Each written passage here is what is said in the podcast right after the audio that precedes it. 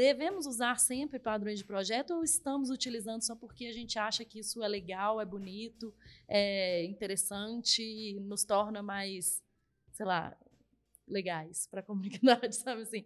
Então, eu queria, né, trazendo o Luiz para a conversa, que você opinasse sobre esse, essa provocação que você fez. Ah, perfeito, vamos lá. É, geralmente, né, existem alguns. Sempre existe no final contextos, né? Então, assim, é diferente quando a gente está falando, por exemplo, de um sistema que a gente sabe que, que um, para uma determinada ação a gente pode ter diferentes tipos de abordagem. Então, falando aí, por exemplo, do Factory Method, né? Pô, dependendo do tipo que a gente está recebendo, ou de algum parâmetro dele, a gente vai querer lidar isso com uma, de uma forma diferente. Então, beleza. Se você tem, por exemplo, lá, quatro, cinco tipos diferentes que podem ter diferentes necessidades, pô, realmente você adicionando uma série de ifs, talvez você tenha uma série de problemas aí. Mas, dando um exemplo, será que vale a pena criar toda uma estrutura de, sei lá, a factory ou até abstract factory, dependendo do cenário, quando a gente só tem dois tipos e sabe que não vai sair desses dois tipos?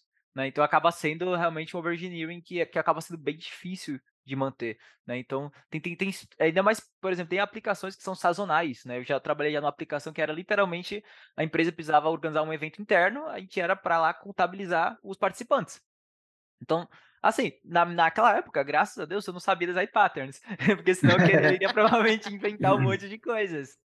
Então, aquela aplicação, pô, é uma aplicação sazonal, vai ser usada em um dia, e depois, essa aplicação realmente foi esquecida depois. Então, daquele jeito, eu fiz a forma mais crua possível. Eu não usei design patterns, usei o famoso, né, acesso direto na, na controller, quando diz no .NET, né, pô, diretamente lá a API, e deu certo, e fez funcionar.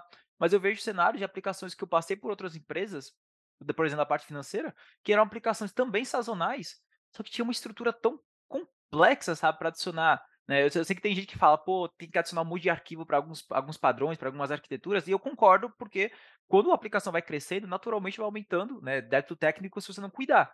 Só que nesse caso, a aplicação sazonal realmente era uma estrutura muito grande para algo que era sazonal e com um escopo muito limitado.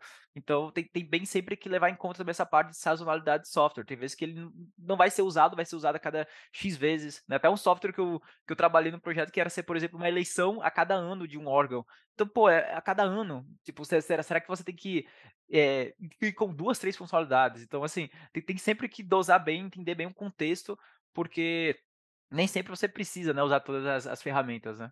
Exato. E às vezes você também entra, né, como você falou de sazonalidade, é, até também de uma solução que às vezes não vai ter tanta evolução, né, ou a manutenção dela não vai ser tão constante, né, que talvez você não precise realmente, né, de criar uma estrutura tão gigantesca e tão robusta para um negócio que, pô, ninguém ninguém vai ficar dando manutenção naquele código, ninguém vai precisar, sabe?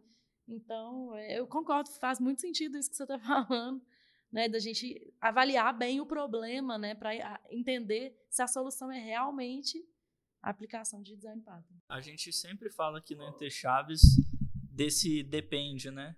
E eu acho que nesse caso é, é, a mesma coisa, né? Assim, vai ter o ponto em que o custo-benefício de você implementar o design pattern ali vai ser melhor do que não, né?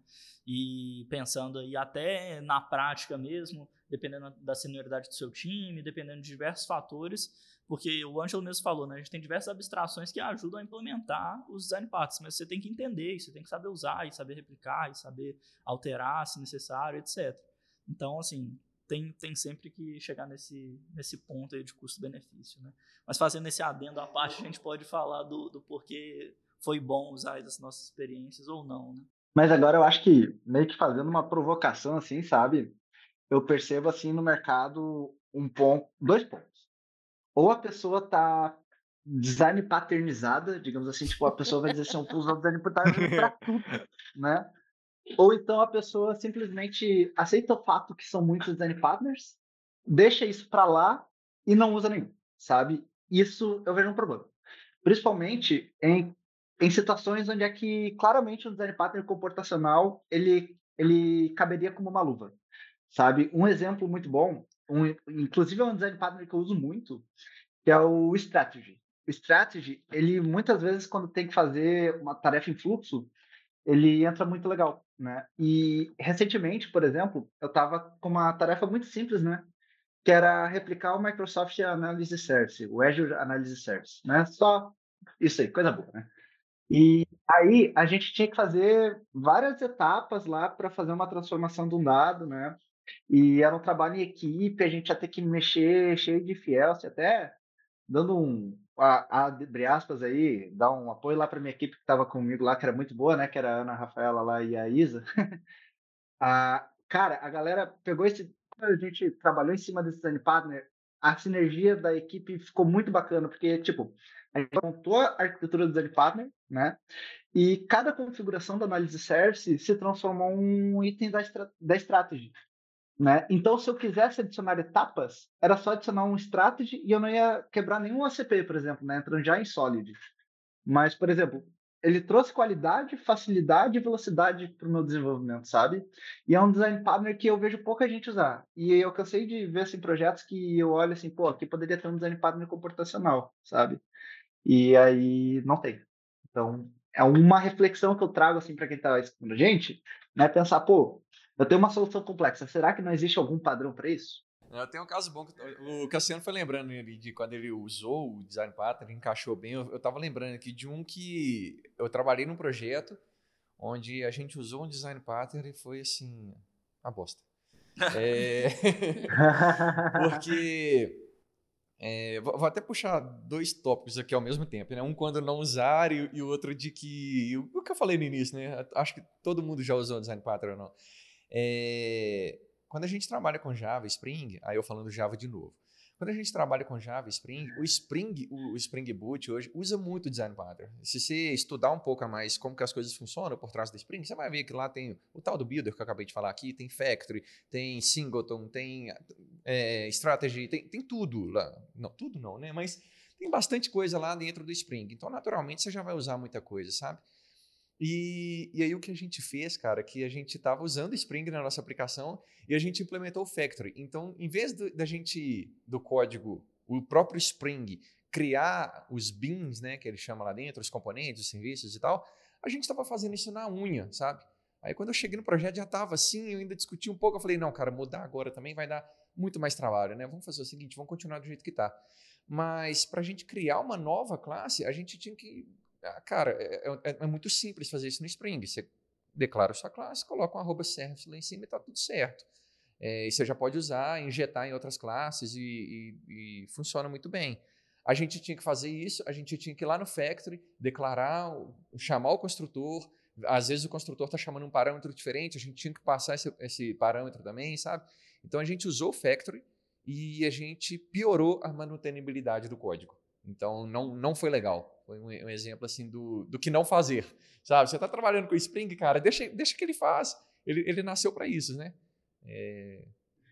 Massa. E do, e do e o outro exemplo que você falou que ia dar? Não, não, aí o que eu ia falar era isso. É, ah, que, que o, o próprio Spring entendi, já faz muita coisa. Então, por isso que eu comentei no início que a gente já usa o, o Design Pattern, mesmo que a gente não saiba, né? Uh, você está usando Java Spring, você está usando um Design Pattern. E o que não fazer é por exemplo, isso que eu, fiz, que eu comentei aqui do Factory, né? Cara, ele já está fazendo. Deixa ele fazer. Você não precisa ficar reimplementando tudo, porque você, é igual a gente comentou aqui, acho que você comentou no início, né? A Fernandinha comentou, é, a gente usa por status ou porque precisa mesmo. Alguém comentou isso aqui no início. É, então, acho que é um, um, exemplo aí do que não fazer, sabe? É, isso quebra até uma ideia de, tipo assim, né? Vamos usar mais as abstrações a nosso favor, que já existem, né? E quebra uma ideia de que, ah, é muito difícil você implementar o design patterns ali. Às vezes, igual você falou, é um arroba que você vai colocar lá e vai ser muito fácil. Talvez a barreira de entrada aí é você entender ali como que funciona e quando aplicar, né? Mas implementar de fato talvez seja a parte mais simples no final das contas. E mesmo, e mesmo quando não tem, né, os arrobas, tem alguns, alguns padrões que são bem simples mesmo de implementar, né? O próprio Factory é simples, o Singleton também é. São... Não, a gente pode até fazer um jabá, a gente não tá ganhando nada para isso, né? mas tem um site que é o Refactoring Guru, uhum. que é, o site é sensacional. Ah, eu gosto. Tem. Por... Oi? Eu gosto.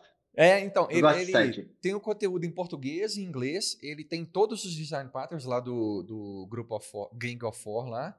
É, ele divide por categoria, ele tem exemplos em todas as linguagens de programação, C++, C Sharp, Java, Python, PHP, blá, blá, blá tem todas essas linguagens de programação, ele fala prós, contras, dá, faz analogia com o mundo real. É, é sensacional. Eu já usei esse site na, nas minhas mentorias aqui na, na DTI. é muito bom. É outra estratégia aí de, de aprendizado, só comentando em cima aí que eu usei recentemente.